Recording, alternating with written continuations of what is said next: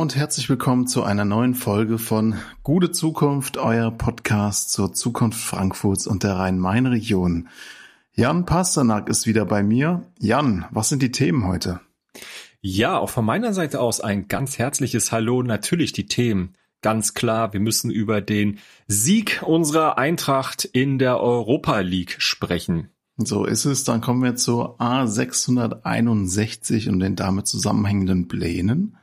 Dann diskutieren wir ein bisschen über die Positionierung des ähm, hessischen Verbands der äh, hessischen Unternehmer, äh, wo die vorgeschlagen haben, ein Jahrzehnt des Verzichts einzuleiten. Klingt spannend. Verzichtet werden soll auf jeden Fall nicht auf die Brotfabrik. Darüber sprechen wir auch. Dann kommen wir zu einem, ja, Feature möchte ich fast sagen, zur Verwaltungsmodernisierung. Es geht außerdem um den sozialen Wohnungsbau in unserer Stadt. Und abschließend kommen wir nochmal zum Masterplan Erlebnis City, der vorgestellt worden ist in der letzten Woche. Ja, ihr seht, das ist ein volles Paket und so ist es. Wir freuen uns natürlich auch auf eure Ideen wie immer an kontakt@gutezukunft.de. Wenn ihr es noch nicht gemacht habt, folgt uns, empfehlt uns weiter an eure Freunde, Familie und ähm, ich würde sagen, damit geht's los, ab in die Folge. Ja, fangen wir direkt an. Wir müssen natürlich über die Eintracht sprechen. Eintracht hat ja ein ganz wichtiges Turnier gewonnen und damit einen Pokal nach Frankfurt gebracht, den zwar Peter Feldmann fest weggetragen hätte, aber der jetzt fest in der Hand des Vereins ist. Was war da los, Jan? Hast du das Spiel geguckt? Ey, Logo, das ist ja fast eine Beleidigung, diese Frage. Nach 42 Jahren holt die Eintracht endlich den ersehnten oder einen ersehnten internationalen Titel wieder nach Frankfurt. Das ist natürlich eine unfassbare Geschichte. Vor allem, wenn man daran denkt, dass ähm, die Vereinshymne oder eine der Vereinshymnen äh, von Eintracht im Refrain genau äh, darauf Bezug nimmt auf äh, das letzte, den, den letzten Titel und Jürgen Grabowski, den größten Spieler der Eintracht-Geschichte, mit dem Jürgen, mit dem Jürgen Grabowski ähm, und der in diesem Jahr äh, leider verstorben ist und in diesem Jahr holt die Eintracht eben nach 42 Jahren äh, als absoluter Außenseiter, muss man wirklich sagen, wenn man die Namen der anderen ähm, Mannschaften sich anschaut, äh, die äh, ja zum Teil auch von Frankfurt selbst mit Blick auf den FC Barcelona aus dem Wettbewerb geworfen wurden, ähm, und holt eben diesen Titel. Ähm, das hat schon was, äh, wie sagte unser Präsident, äh, was metaphysisches. ja, das stimmt. Und ich meine, man hat ja auch die Eintracht nicht umsonst als äh, sozusagen wie, wie hießen die, das weiße Monster oder die weiße Bestie? Die weiße Bestie, La Bestia äh, Blanco oder so, keine Ahnung. Oder so ähnlich während des Turniers ja. bezeichnet und das war jetzt auch nochmal im Finale gegen die Glasgow Rangers ja sehr schön zu sehen, einfach ähm, wieder der Fansupport da war, auch in Sevilla. Also das hat Spaß gemacht. Ich habe mir das Spiel auch angeguckt. Es war natürlich hochspannend bis zum Schluss. Ähm, und das ist natürlich auch für die Vereinskasse ganz super. Also natürlich für die Fans, aber auch für die Vereinskasse. Das wird ja jetzt durchaus auch zu einer gewissen ja, Konsolidierung des Haushalts führen, oder? Ja, also in der Tat, die Eintracht hat allein in diesem äh, Wettbewerb jetzt äh, 15 Millionen Euro ähm, an ähm, Preisgeldern bekommen ähm, und hat sich gleichzeitig auch für die Champions League qualifiziert und äh, wird da mit Blick auf ähm, ja die die, die, die anstehenden Spiele ähm, ja auch nochmal in dieser Höhe in etwa Startgelder erhalten. Äh, selbst für ein Unentschieden gibt's in der Champions League knapp eine Million Euro. Ähm, das heißt, wenn die Eintracht da nur ein paar ähm, gute Spiele macht ähm, und da muss sie noch gar nicht mal irgendwie, was ja unrealistisch wäre, ins Halbfinale oder Finale vordringen, sondern einfach ein paar mhm. gute Spiele mhm. machen, äh, vielleicht die Gruppenphase überstehen, ähm, wo die Chancen gar nicht so schlecht stehen, äh, weil sie natürlich jetzt in Lostopf 1, also bei den Weltklasse-Teams drin ist ähm, und ja, vielleicht sogar gute Chancen hat, die Gruppenphase zu überstehen, ähm, dann winken ihr nochmal so 15 Millionen und mehr äh, Euro, die sie dann ähm, reinvestieren kann. Äh, man muss natürlich dazu sagen, die Eintracht hat jetzt äh, mit Blick auf die ähm, Pandemiefolgen etwa 70 Millionen Euro Einbußen gehabt. Mhm. Und ähm, ich finde es sehr klug, dass auch schon ähm, die Vorstände Hellmann, ähm, der Finanzvorstand, Herr Krösche, Sportvorstand und ähm, Präsident Fischer auch schon äh, deutlich gemacht haben. Also die hauen jetzt nicht die Kohle raus für irgendwelche ähm, keine mhm. Ahnung, 30-jährigen mhm. äh, Topspieler, die dann ähm, vielleicht die Form nicht finden oder so, äh, sondern äh, die gehen ihren Weg der klugen äh, Kaderplanung ähm, weiter, des Scoutings, wo du halt wirklich schaust, dass du ähm, gute Perspektivspieler aufbaust und dann gewinnbringend auch weiterverkaufst. Ähm, ein Weg, der damals vor allem von Freddy Bobic eingeführt worden ist. Ähm, und ja, und, und gehst diesen Weg weiter mhm. und konsolidierst mhm. vor allem äh, die Infrastrukturprojekte, ja, also äh, neue Jugendakademie, Stadionbau, da gibt's diverse äh, Infrastrukturprojekte, die die Eintracht wirklich ähm, weiter stärken und etablieren sollen und gehst da eben in die Konsolidierung, machst jetzt keine verrückten Dinge und das halte ich für sehr, sehr klug mm, mm. und auch zukunftsorientiert. Ja, du kannst natürlich jetzt auch irgendwie so Spieler wie Kostic, kannst du natürlich dann eher auch eine Vertragsverlängerung oder zumindest genau. äh, Einhalten des laufenden Vertrages in äh, Aussicht stellen, wenn du jetzt sagen kannst, als nächstes geht's dann ähm, gegen dann eine Mannschaft wie Real Madrid oder Liverpool. Wir wissen ja auch nicht genau gegen wen die Eintracht am 10. August dann spielen wird. Ähm, das ist natürlich schon nochmal was anderes, als wenn es jetzt gegen irgendeine ähm, ja weniger bekannte deutsche Mannschaft geht. Also es ist schon wirklich ein großes Ding für die Eintracht. Ähm, und ich würde ja vielleicht da noch mal kurz einhaken, ja. äh, weil du gerade von Kostic redest. Ich würde ich würde auch wirklich sagen, dass er das mit, in, mit seinem Weg jetzt fast das Beste aus seiner Karriere herausgeholt hat. Ich meine, man darf nicht vergessen, er hatte wahrscheinlich auch schon Angebote vom oder Interesse geweckt bei quasi allen großen Topclubs, aber vor allem vom FC Barcelona in den vergangenen Jahren. Mhm, mhm, ähm, hatte jetzt äh, im Vorfeld der Saison ähm, konkrete Wechselabsichten, ähm, die ja fast zum Zerwürfnis geführt hätten, aber ähm, nach Italien, aber ähm, ja, dort wäre er jedes Mal nur einer unter vielen. Er hätte vielleicht noch ein bisschen mehr Geld verdient, das kann schon sein. Aber hier ist er ein absoluter Star und Topspieler. Er äh, gerät Aufmerksamkeit. Er ist jetzt zum Spieler der Europa League-Saison gewählt worden. Ähm, nächstes Jahr geht's in die Champions League. Ähm, er ist eine Identifikationsfigur. Also wie viel mehr willst du aus einer Karriere mhm, noch rausholen, mhm, wenn du nicht mhm, Cristiano mhm. Ronaldo, Messi oder Mbappé heißt? Also ich meine, ich, ich, will jetzt auch gar nicht irgendwie so, so tun, als wäre ich der größte Fußballfan. Das ja. bin ich im Gegensatz zu dir nicht. Aber was ich an diesem Finale schon äh, wirklich spannend fand, war, es war jetzt ein, wirklich ein Verein, der jetzt seit 42 Jahren, glaube ich, zum ersten Mal wieder genau. gewonnen hat. Und das ist ja schon irgendwie auch was ganz Besonderes. Also die ganze Stadt feiert. Es ist jetzt was anderes, als würde jetzt der FC Bayern zum tausendsten Mal so ein großes Turnier gewinnen. Das ist also, vor allem ja auch ein ähm, es ist eigentlich, wenn du so willst, natürlich eine Riesenüberraschung, aber es ist auch ähm, die logische Konsequenz, der logische Erfolg eines kontinuierlichen Wegs. Also mhm. seit Nico mhm. Kovac damals die Eintracht in der Relegation übernommen hat, ähm, ging es eigentlich kontinuierlich nach oben. Äh, man hat, wie gesagt, äh, Eintracht Frankfurt, die stolze Diva, wurde von Freddy Bobic zu einem Ausbildungsverein erklärt. Das heißt, man hat mit einem unfassbaren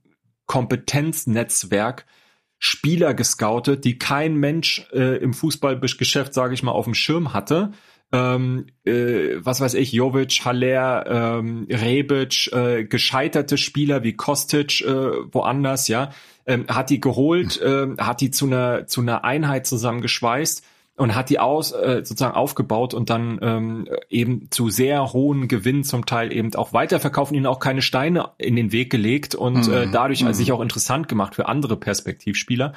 Ähm, und dann ging es ja kontinuierlich nach oben, ja. Dann standen die ersten Europa League-Teilnahmen äh, in, ins Haus, dann gab's den, die, die, das Finale im DFB-Pokal, was man verloren hat gegen Borussia Dortmund. Nächstes Jahr hat man dann den Titel geholt gegen Bayern.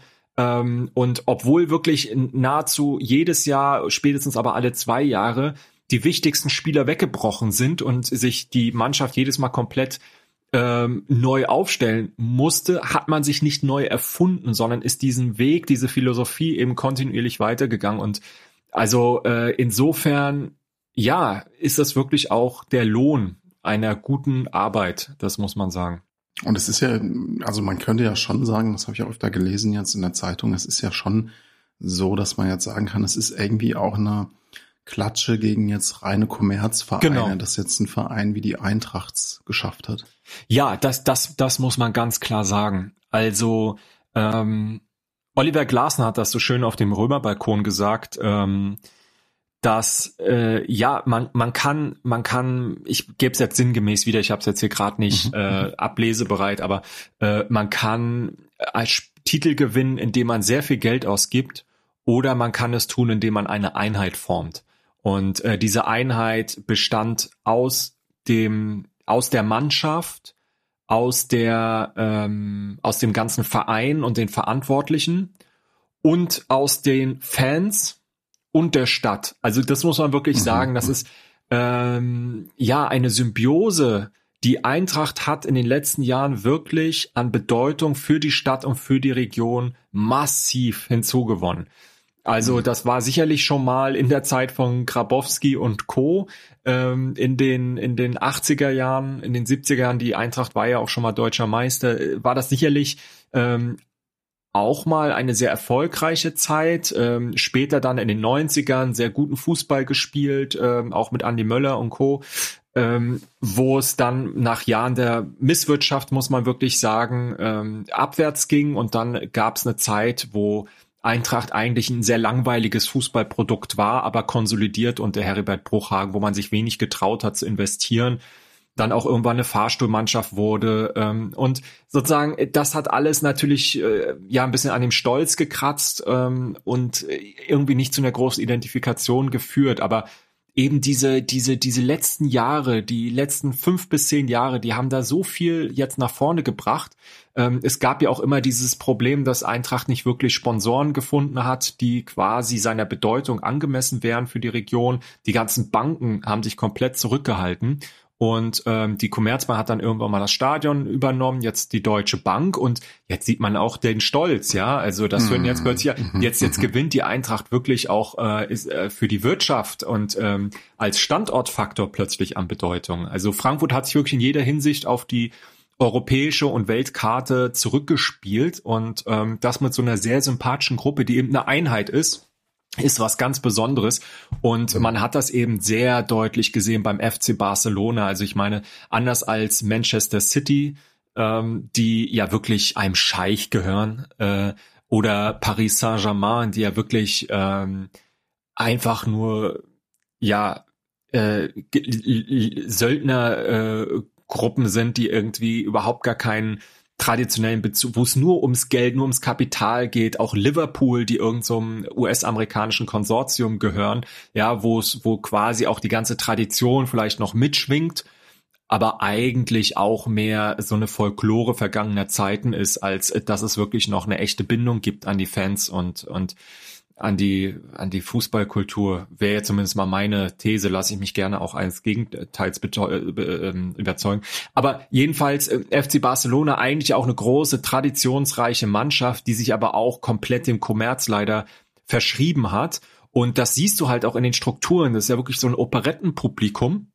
Ähm, die dann ihre Karten meistbietend verkauft haben und da wirklich das komplette Stadion von Eintracht-Fans haben übernehmen lassen. Die Fans, die dann bockig waren, sind dann auch noch rausgegangen, die äh, äh, Barca-Ultras, äh, und haben irgendwie dagegen demonstriert als beleidigte Leberwurst, anstatt das als Herausforderung anzunehmen. Und also das ist wirklich, ähm, und, und da hast du, und die Beschwerden dann am Ende, dass es ja wohl alles nicht sein könne, dass dann einfach die Fans da kommen und dann versuchen dabei zu sein und ihre Mannschaft anzufeuern. Die wären ja auch so laut gewesen und so. Also das ist ja wirklich eine Schmach, eine Schmach mhm, für so einen großen mhm. Verein wie den FC Barcelona. Und ähm, ja, das, das ist ja auch nicht nur die Eintracht, das ist ja auch, sind ja auch die Glasgow Rangers, die eben, die erstaunlicherweise, also das muss er ja wirklich sagen, ja, ja. mehr Fans in der spanischen Hauptstadt, also in, in der spanischen Hauptstadt in Sevilla hatten als die anderen. Also mit Blick auf Barcelona, die größten, das habe ich irgendwie, ich habe die genaue Zahl vergessen, aber die größte, also in, in Bar Barcelona waren ja so ungefähr 30.000, Eintracht waren 35.000 ähm, und dann noch viele, die keine Karten gekriegt haben. Ähm, die meisten Auswärtsfans, die jemals bei einem Spiel des FC Barcelona waren, waren jetzt, will ich es nicht falsch sagen, Galatasaray, Galatasaray Fenerbahce, ich glaube Fenerbahce Istanbul. Und das waren irgendwie so 7000 oder so. Und jetzt kommt da eben diese Invasion aus Frankfurt. Und jetzt waren ja beim Endspiel auch wieder 50.000. Aber die Rangers hatten 100.000. Das musst du dir mal vorstellen. 100. Mhm, mhm. So. Und ähm, dann siehst du eben diese Traditionsvereine, die eher so im europäischen Mittelfeld bis ja, ja. untere Klasse sind. Und die bringen da diese, diese Tradition und die Kultur mit und dann das Endspiel. So ein richtiges Endspiel. Weißt du, so diese ganzen Verstolperer, mhm, mhm, dann irgendwie der Rode mit seinem Blut im Gesicht, der dann da kämpft und äh, dann diese Fehlpässe alleine. Also ich habe, ja, also so, aber das ist ja, weißt du, so diese dieses ganze, das war ja kein schönes Spiel, sondern das war ja das wirklich war spannend, Leidenschaft, ja. spannend. Es wurde getragen von den von den Fangesängen. Ähm, und du, du hast die Nervosität gespürt. Da waren keine Profis am Werk, äh, die irgendwie schon 20 Endspiele hinter sich haben, die das routiniert runterspielen, sondern die waren einfach aufgeregt. Die waren, hm.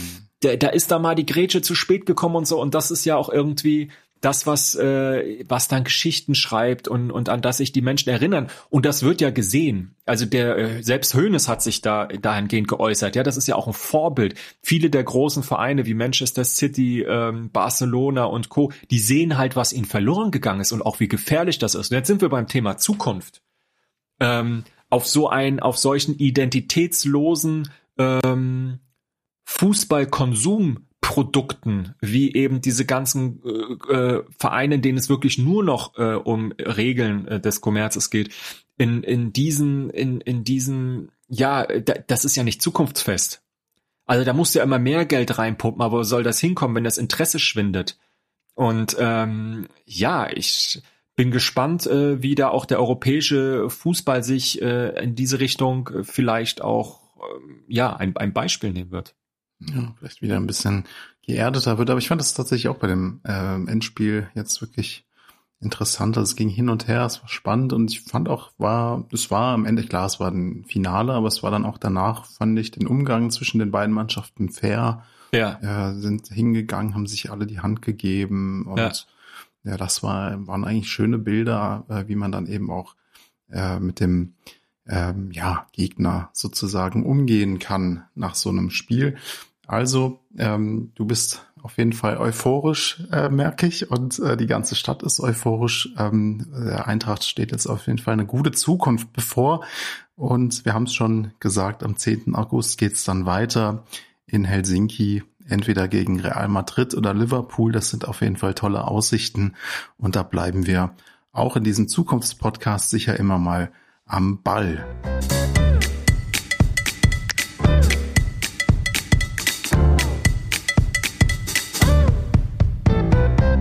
Ja, ganz anderes Thema. Ähm, wobei eigentlich ähm, passt das ja auch so ein bisschen, äh, bisschen zur Eintracht, ähm, das, das große internationale und dann manchmal auch das folkloristische. Und äh, so auch unsere Stadt Frankfurt. Äh, sie schwankt häufig, muss man sagen, so ein bisschen zwischen der Metropole und dem Dorf. Also manchmal ist es ja echt provinziell ähm, ich erinnere nur an die Posse um den Eisenbahnreiner, ähm, dem äh, ja dem dem obdachlosen Menschen, äh, der äh, vor vor McDonald's da, wie heißt die Straße? Ich habe sie vergessen zwischen äh, äh, Hauptwache und ähm, Römer sitzt Römer, und dort seine ja. Spielzeugeisenbahn aufgebaut hat und mit ja. sehr viel Liebe pflegt und äh, die ihm weggenommen worden ist, vielleicht auch noch mal eine eigene Folge wert. Ähm, ja. Und ja, das sind so Provinzpossen und das Buch der Provinzpossen ist nun um ein weiteres Kapitel reicher. Es geht um die A661, das ist die Autobahn, die von Nord nach Süd oder von Süd nach Nord, je nachdem, ähm, die Stadtteile Seckbach und Bornheim trennt. Ähm, die letzte Koalition im Römer konnte erreichen, dass der Ausbau mit einer Zusage vom Bund verknüpft worden ist, ähm, an dieser Stelle, die eben auch besonders lärmsensibel ist, einen Autobahndeckel zu bauen, was ein sehr, sehr teures Unterfangen ist. Das darf man nicht unterschätzen. Es handelt sich dabei um eine ein Kilometer lange Einhausung der Autobahn. Genau. Das, das Schöne ist, ähm, die Grünverbindung zwischen Seckbach und Bornheim entsteht und auf dem Autobahndeckel soll ein fünf Hektar großer Park entstehen. Also das ist schon mal eine gute Nachricht und äh, das ermöglicht wiederum eine 80 Hektar große durchgehende Parklandschaft, nämlich vom Güntersburg Park über den Wasserpark, den Hutpark bis auf den Berger Rücken. Und äh, das bedeutet zugleich, dass äh, natürlich Stadtteile zusammenwachsen könnten, die seit 1995 von der Autobahn getrennt waren. Am Rand des Parks äh, will die Stadt zudem neue Wohnquartiere als Erweiterung der Stadtteile bauen. Das alles zusammen würde man das Ernst-May-Viertel nennen. Äh, was ich auch ganz interessant finde, also die Häuser, ähm, die rücken natürlich dann näher aneinander heran und äh, es könnten mehr Wohnungen entstehen als ohne Deckel. Wir sprechen hier immerhin von 5000 zusätzlichen Wohnungen. Ja, das ist also das ist ein riesiges Infrastrukturprojekt. Man könnte wahrscheinlich sogar sagen, eins der größten bundesweit. Genau, es ist aber auch nicht ganz ähm, unumstritten. Klar, Autobahnausbau ist immer umstritten und es gibt eine große Diskussion jetzt auch gerade beim Riederwaldtunnel, ähm, der ja ja die besonders geplagten Stadtteile vom Stau befreien soll. Das ist natürlich auch eine Grundsatzfrage, denn ähm, mehr Straßen führen natürlich auch zu immer mehr Verkehr. Also hängt natürlich davon ab, wo wir die bauen. Das wollen wir natürlich eigentlich nicht. Aber mit Blick auf die Stadt äh, ist natürlich immer die Frage ähm, zugleich Lärmschutz, äh, die Frage nach Flächen für Wohnungen und Grün.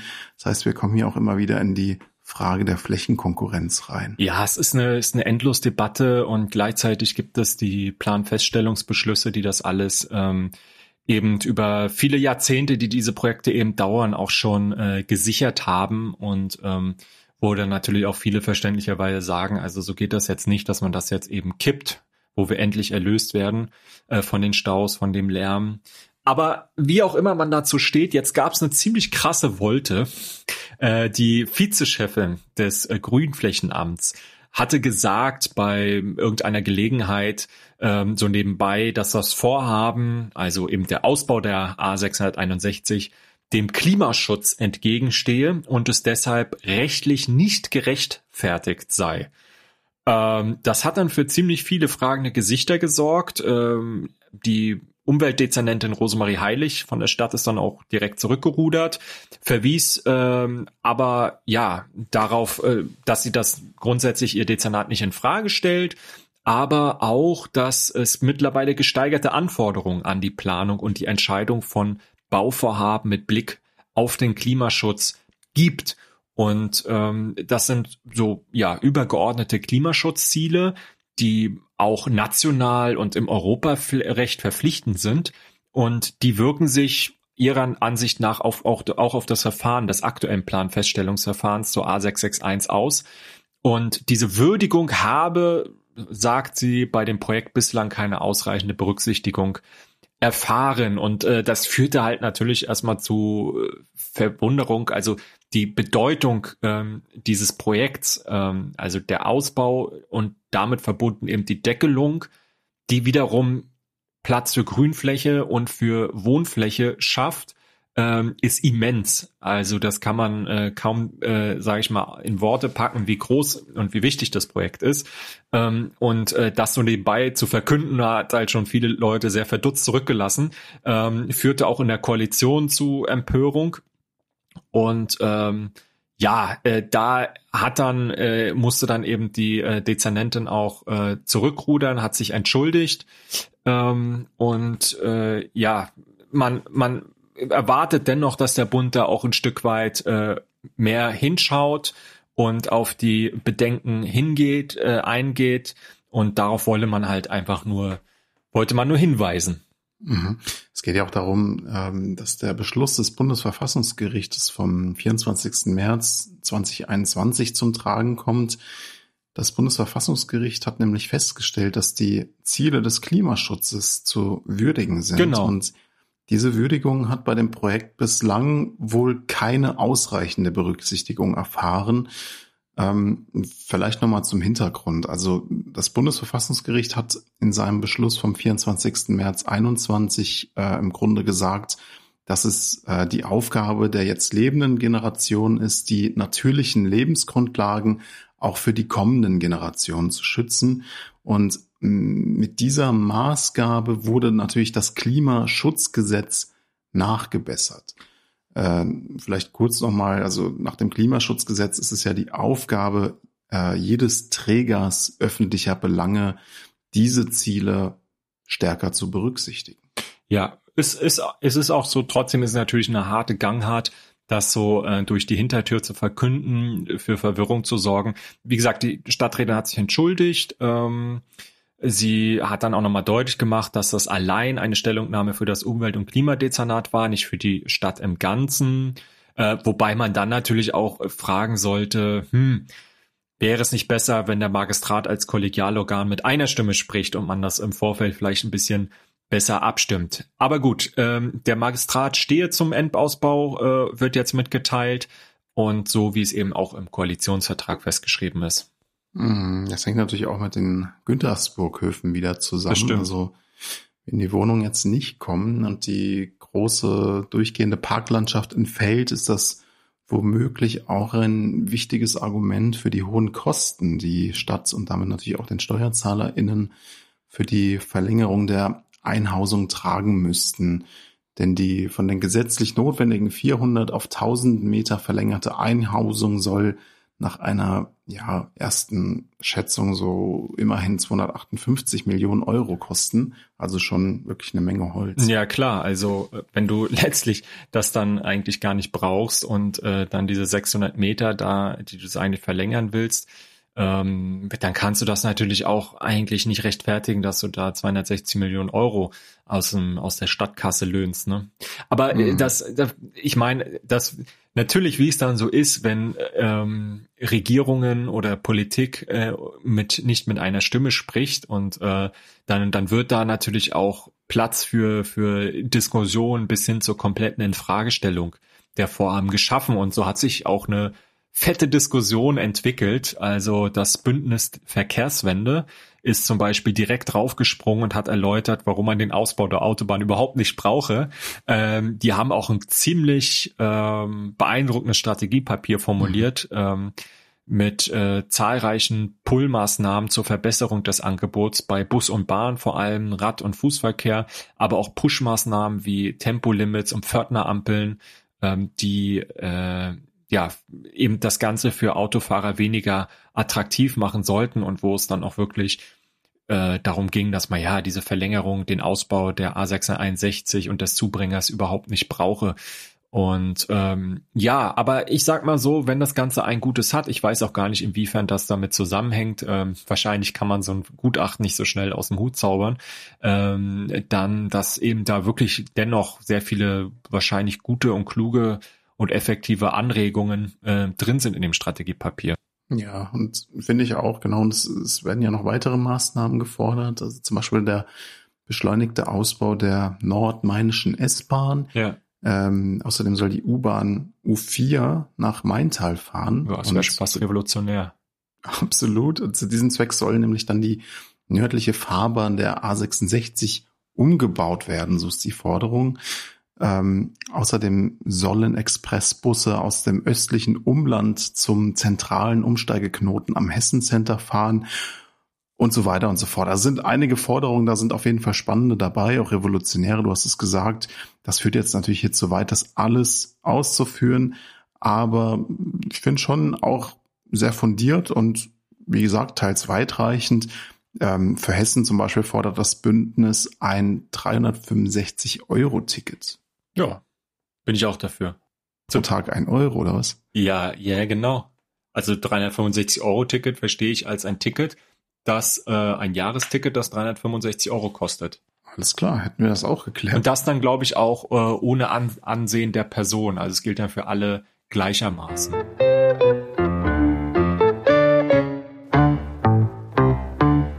Wir kommen zum nächsten Thema nämlich das Jahrzehnt des Verzichts. Und zwar haben Vertreter der hessischen Wirtschaft von der Politik jetzt ein solches Jahrzehnt des Verzichts gefordert. Mang, der Präsident der Vereinigung der Unternehmensverbände, bezog sich auf die 52 Milliarden Euro, die Hessen habe und die seiner Meinung nach zu viel seien. Der VHU, der Verband hessischer Unternehmer, ich meine, da kann man ja durchaus sagen, dass so ein recht aktiver, konservativ-liberaler Lobbyverband, oder? Das kann man, glaube ich, vielleicht schon so sagen. Ähm, jedenfalls sei das das Ergebnis von nicht ausreichenden Sparanstrengungen und Tilgungen in den vielen guten Jahren und nicht Folge von Corona oder anderer Krisen. Also bevor der nächste Landtag neue Ausgaben beschließe, müsse er mehr Vorsorge für künftige finanzielle Lasten treffen. Gefordert wird jetzt eine schnellere Tilgung der Schulden, höhere Rücklagen für künftige Pensionslasten und den besseren Erhalt des öffentlichen Sachvermögens durch Investitionen in Höhe der Abschreibungen. Also was heißt das jetzt konkret? Man will den Haushalt 2023 eingefroren sehen, eine mehrjährige Nullrunde und den Verzicht auf die Wiederbesetzung frei gewordener Stellen. Also schon ganz schön heftig. Ja, ich sag mal so, die Diagnose ist ja nicht ganz falsch. Ähm, zumal Hessen bei vielen staatlichen Leistungen hinter anderen Bundesländern zurücksteht. Ähm, zum Beispiel bei der Bezahlung auch der Polizeibeamtinnen und Beamten oder der Kita-Fachkräfte. Ähm, da ist es schon bemerkenswert, ähm, dass es trotzdem so einen riesen Schuldenberg gibt, der da angehäuft worden ist. Bemerkenswert ist natürlich auch, also Mang sagt, er sieht sich mit seinen Forderungen vor allem bei der CDU und der FDP gut aufgehoben. Also da merkt man schon, ähm, dass es durchaus auch ein politischer Lobbyverband ist ähm, und gar nicht so unabhängig, wie man das beim Verband hessischer Unternehmer vielleicht denken würde. Ähm, aber sozusagen bemerkenswert ist auch, dass ähm, die hessische Landesregierung seit über 20 Jahren von der CDU zumeist mit der FDP als Partnerin angeführt worden ist. Also wollen jetzt hier nicht zu politisch werden, aber das müsste man einfach mal so nüchtern zur Kenntnis nehmen. Ähm, insofern auch äh, so ein bisschen in Frage zu stellen, inwiefern Linke vielleicht gar nicht, äh, wie man immer heißt, so ja, Linke können nicht mit Geld umgehen. Ähm, also da ist schon eine gewisse Ironie, äh, muss ich mhm. mal sagen.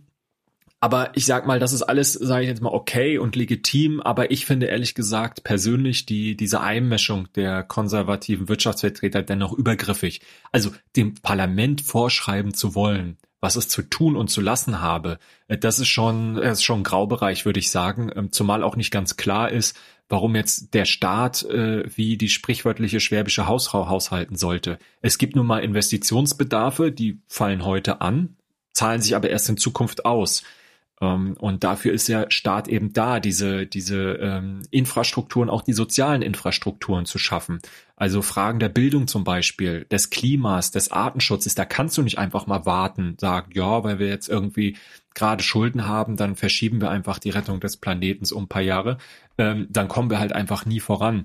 Äh, häufig sind es aber auch dann einfach falsche Anreize durch zu große Subventionen, die man vielleicht sehr viel leichter streichen könnte ähm, wie im Bereich der Landwirtschaft oder der Energiepolitik, die jetzt hier aber nicht gezielt angesprochen werden. Also da könnte man aus meiner Sicht wirklich sparen. Ähm, aber schon oft wurden Innovationen auch in Deutschland erfunden und dann anderswo realisiert, äh, weil man Angst vor der eigenen Courage hatte. Also ähm, ja, das äh, der Transrapid ist da so ein bisschen so ein historisches Beispiel, ähm, aber äh, vielleicht ein bisschen ernsteres Thema noch ähm, das, die ganze Frage ähm, der Solarenergie, äh, wo die gesamte Solarwirtschaft äh, mit sehr viel Potenzial ähm, tot gemacht worden ist, weil man ähm, die ja die den die Kohle irgendwie noch versuchen wollte, die Arbeitsplätze im Bereich der Kohle zu retten, ähm, was ja sehr ehrenwert ist, aber leider nicht besonders zukunftsorientiert. Und die sind halt zum Großteil einfach abgewandert und äh, in China investiert. Hm, oder der Transrapid in Japan, glaube ich, vor allem. Aber von diesen Punkten, die auch wichtig sind, aber von diesen Punkten sprechen ja diese Wirtschaftsvertreter, ich sage jetzt bewusst nicht die Wirtschaft, davon sprechen die natürlich nicht. Nein, natürlich. Die Sozialtransfers sind natürlich das Problem. Ja, ja. Auf frei werdende Stellen, leider auch von LehrerInnen und PolizistInnen, werden ja eine Zeit lang nicht wieder zu besetzen sein, um die Personalausgaben insgesamt zu deckeln. Und das wirkt natürlich völlig aus der Zeit gefallen, in der pensionierte Lehrkräfte jetzt reaktiviert werden müssen, um überhaupt den Unterricht vollständig anbieten zu können. Ja, ja, gerade auch jetzt mit Blick auf die äh, Geflüchteten, die ähm, natürlich jetzt auch in die Schulen reinkommen. Also äh, ich sag mal so, auf der anderen Seite kritisiert er natürlich auch nicht ganz so unrecht die diversen Schattenhaushalte, die hier eröffnet worden sind, in dem äh, fern von parlamentarischer Kontrolle Sonderausgaben finanziert werden sollen. Ja, also man kennt den Haushalt, der wird jedes Jahr festgelegt ähm, wo eben die Ausgaben budgetiert werden und wo das Parlament eigene Schwerpunkte setzen kann und sagen kann, äh, das wollen wir, das wollen wir nicht. Ich meine, wir hatten darüber gerade mit Blick auf den äh, Frankfurter Haushalt gesprochen. Und diese Schattenhaushalte sind einfach irgendwelche Töpfe, die dann aufgemacht werden ähm, und wo das Parlament so quasi exekutive äh, Schatztruhen, wo man einfach mal so reingreifen kann und ähm, eigene Projekte mit finanzieren kann. Das Ganze wird dann natürlich entsprechend äh, inhaltlich oder auch moralisch begründet, weil das jetzt so notwendig ist. Ähm, das ist da manchmal mehr und manchmal weniger nachvollziehbar. Ein ähm, klassischer Schattenhaushalt jetzt ist der ähm, von den, den Olaf Scholz jetzt oder die Bundesregierung aufgemacht hat, mit Blick auf die aus äh, den die äh, na, bessere Ausstattung der Bundeswehr.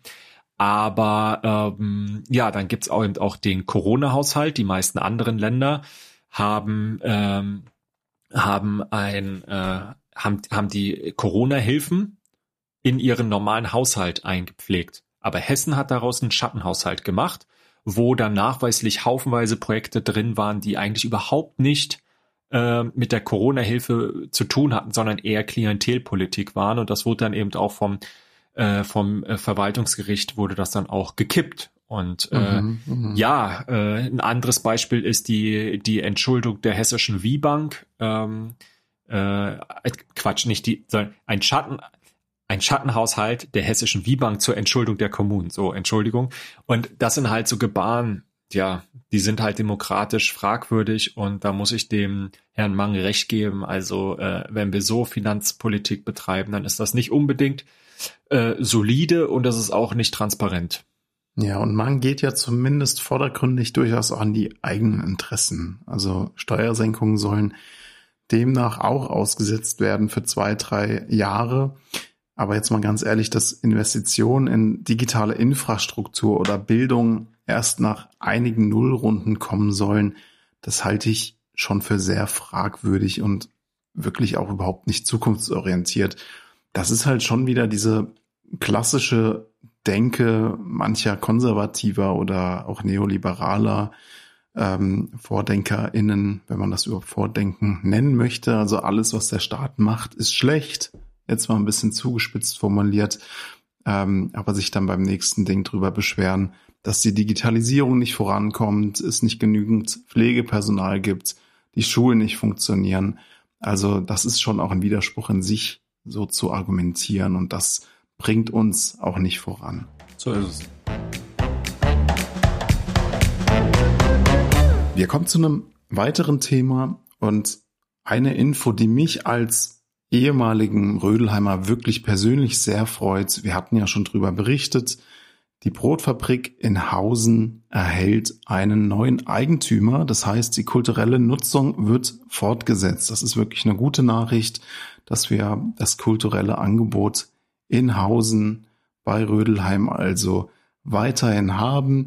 Die bisherige Eigentümerin der Hausener Brotfabrik hat nämlich jetzt einen Kaufvertrag mit einem privaten Investor abgeschlossen.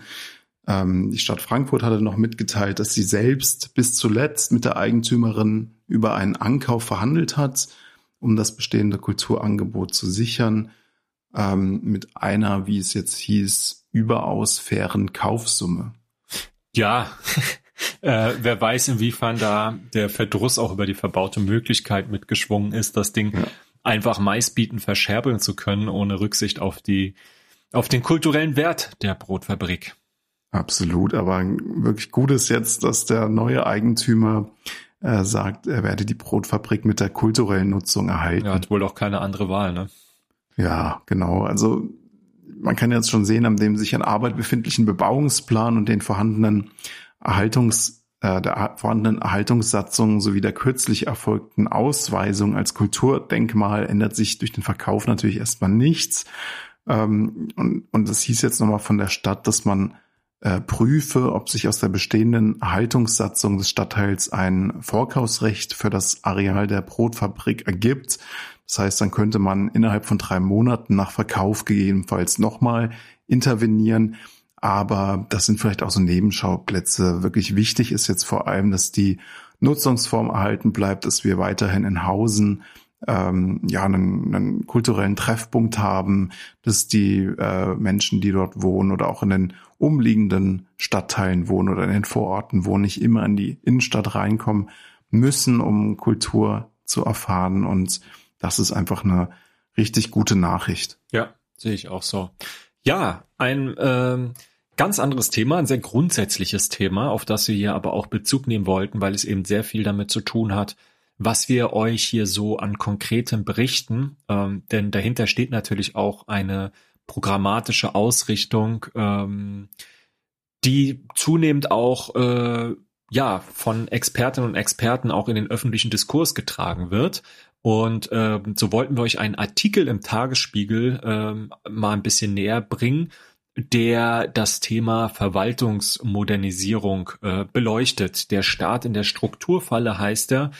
Ähm, ein beruht auf Interview äh, mit drei ExpertInnen, äh, geschrieben, geführt von Ronja Merkel ähm, und unter anderem eben auch mit dem Digitalisierungsexperten Michael Pachmeier. Hab ich schon mal gehört, den Namen. Hast ja. schon mal, hast schon mal gehört, ne? Genau. Wir hatten wir ja auch zu Gast in zwei Folgen, legen wir euch wärmstens ans Herz. Da ging es vor allem um das Thema Digitalisierung, aber äh, in Teilen auch schon um das Thema Modernisierung der Verwaltung. Ähm, außerdem mit dabei die Transformationsforscherin Patricia Nanz und äh, ich denke sehr bekannt auch Maya Göpel. Mhm. Die haben jetzt ein Netzwerk gegründet, ähm, das sehr vielversprechend klingt. Der Hintergrund ist, dass Deutschlands Verwaltung zwar weiterhin auch in weiten Teilen als sehr effizient gilt und die Krisen der vergangenen, vergangenen Jahre und äh, die kommenden Herausforderungen ähm, ja, also die vergangenen Jahre mhm. durchaus gut noch bewältigt hat, aber in den kommenden Jahren weiter und zunehmend auch an ihre Grenzen gelangen könnte. Ja, also man kann, man kann das ja schon sehen, jetzt Fluchtbewegungen, Corona ja. und so weiter, äh, haben die bestehenden Strukturen, auch die Abstimmungsprozesse, Entscheidungslogiken und zuständige, Zuständigkeitsbereiche bereits an die Grenzen gebracht. Also die Digitalisierung ja. hinkt extrem hinterher und äh, der so wichtige Kampf gegen die Klimakrise erhöht den Druck weiter. Also wir brauchen einfach jetzt schnellstmöglichst Lösungen.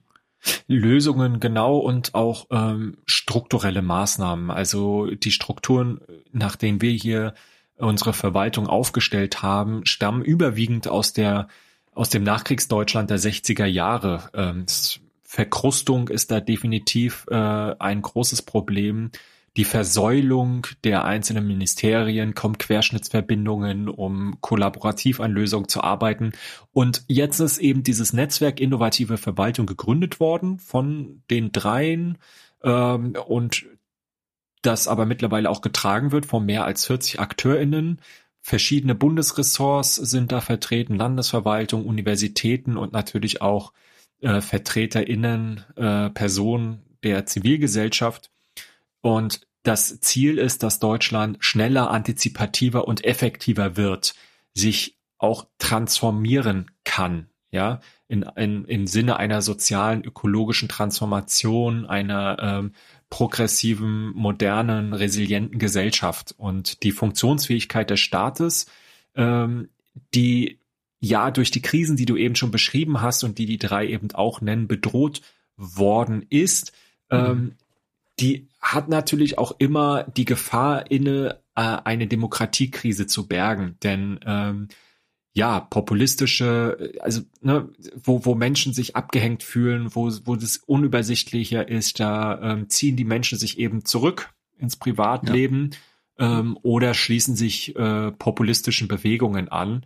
Und wir haben die AfD, die in dieser Zeit stark geworden ist, ja, die aus äh, erstmal als sehr rechtskonservative, äh, neoliberale Bewegung, äh, Professorenpartei rund um diese ganze äh, Euro-Krise, Finanzkrise entstanden ist, sich die zunutze gemacht hat und sich dann immer weiter radikalisiert hat und ähm, ja letztlich zu einer rechtsextremen ähm, Partei geworden ist. Und ähm, was auch interessant ist, der Föderalismus wird hier ein Stück weit in Frage gestellt.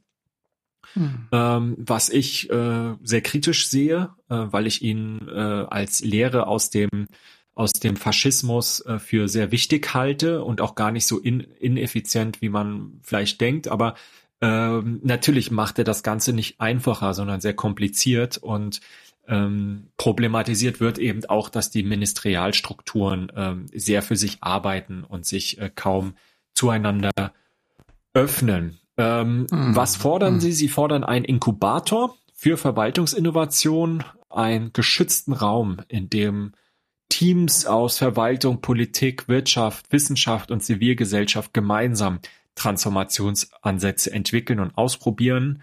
Ähm, ich meine, sowas gibt es natürlich auch schon Denk nur an das Institut mhm. Neue Soziale Markt, äh, nicht Neue Soziale Marktwirtschaft, das Moderne. Äh, Moder moderne, äh, das Institut Solidarische Moderne. Oh Gott, oh Gott, äh, ist das genau der das gegenteilige, der gegenteilige Part des politischen Spektrums.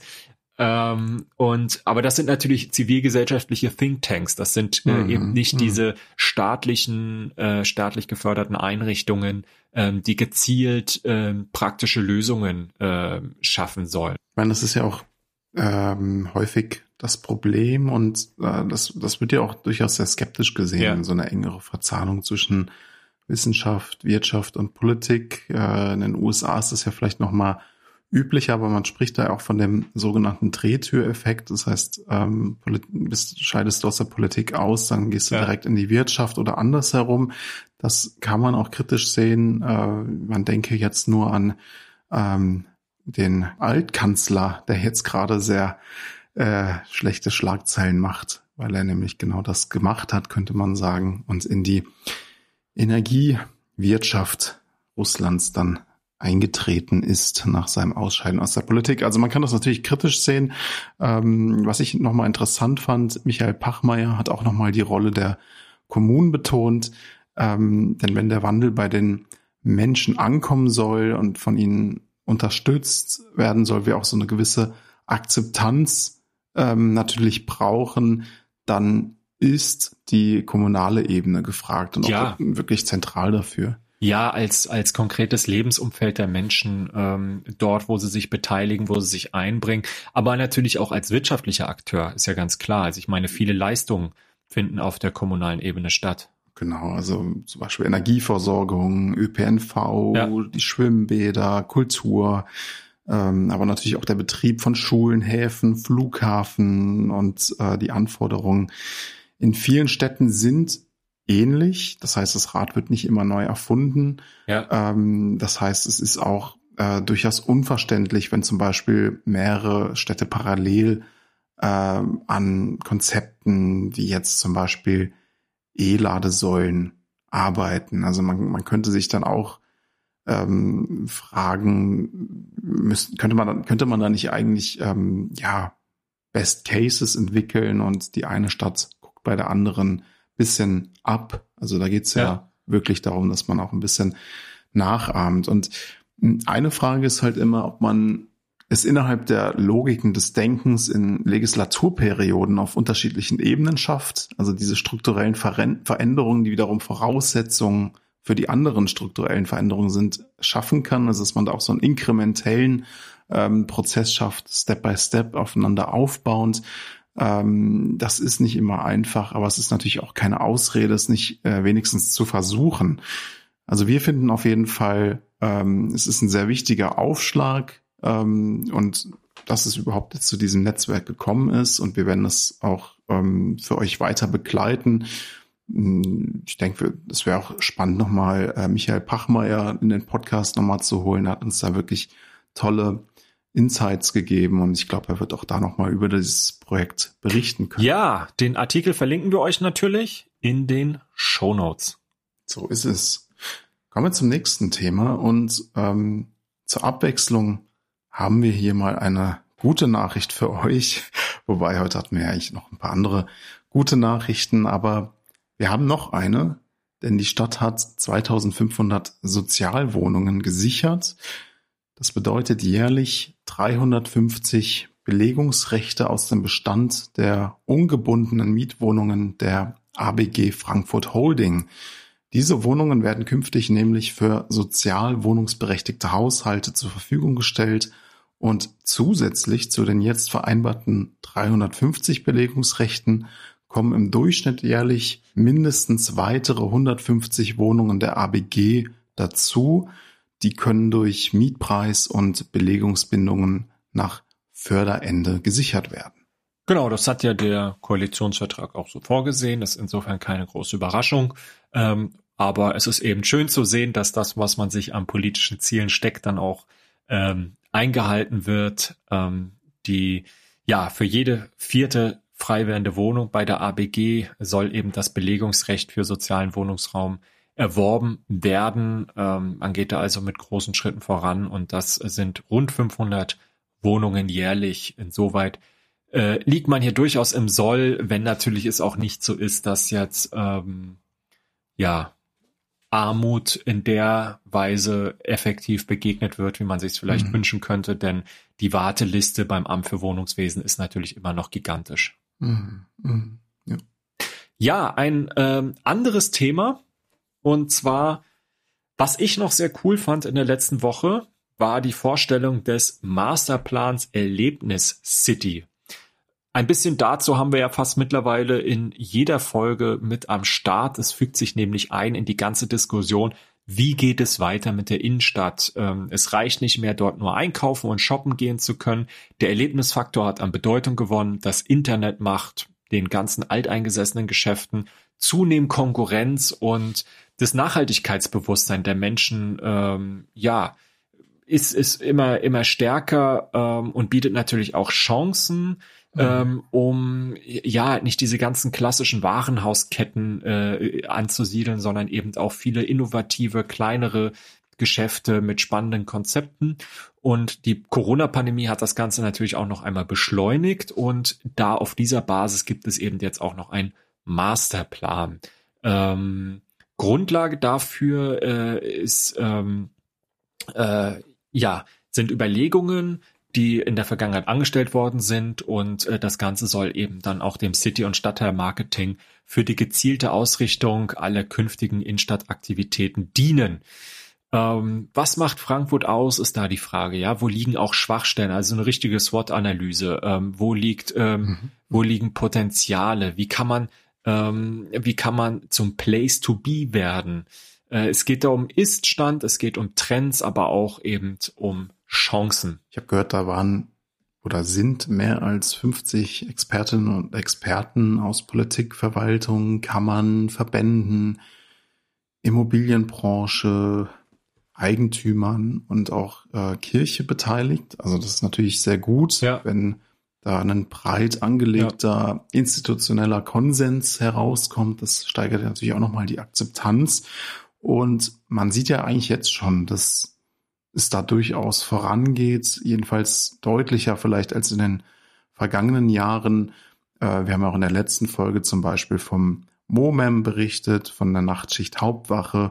Ähm, also die Idee ist ja auch, die Zeil ein bisschen zu einer Feiermeile zu machen, die Innenstadt zu beleben, ähm, Angebote zu schaffen, ja. die jetzt auch äh, jenseits reines Konsums oder äh, kostenpflichtigen Konsums ähm, für alle BürgerInnen zur Verfügung stehen. Ja, ich meine, wir können ja mal reingehen ins Papier. Ähm, also wir ja, hängen euch das ja. gerne auch nochmal äh, an, äh, den Link auf den Seiten der Stadt Frankfurt. Ähm, vielleicht einfach mal hier die, die Region sich anschauen, ja, also welche Perspektiven gibt es auf die Innenstadtquartiere? Da gibt es einmal High Street and Downtown, das ist das Oper- und Bankenviertel. Da geht's um Erstklassigkeit, um ähm, High-End-Shopping, um Erlebnisgastronomie und Erlebnis-Shopping auf allen Ebenen, Kulturmeinus, äh, Kulturmeide, Taunus und Gallus-Anlage. Dann hast du ähm, ja eher so im nördlichen Bereich hast du New Lifestyle, New Work, ähm, ein Experimentierfeld für neues Arbeiten, Coworking, ähm, urbane Produktion, Handwerk, Handwerk 4.0, High Street und Markenstores. Ähm, das ist alles so ein bisschen, ähm, ja, in der, in der, in der Nähe der Eschenheimer Anlage, so ein bisschen im Norden. Mhm. Ähm, du hast in der im, im Innenstadtbereich, wo die Zeil ist, hast du dann äh, und und nördliche Altstadt hast du dann so in Anführungsstrichen typisch Frankfurt, inhabergeführte ähm, inhabergeführte Geschäfte, Genuss der Region, Gastronomie. Dann hast du im Süden äh, Kunst-Kultur-Area, kulturelles und historisches Zentrum, grünes Herz am Main, Wohn und eben im Osten dann äh, Richtung Hanauer Landstraße, Cosmopolitan, internationale Szeneviertel, Kreativlabore, Wohnen.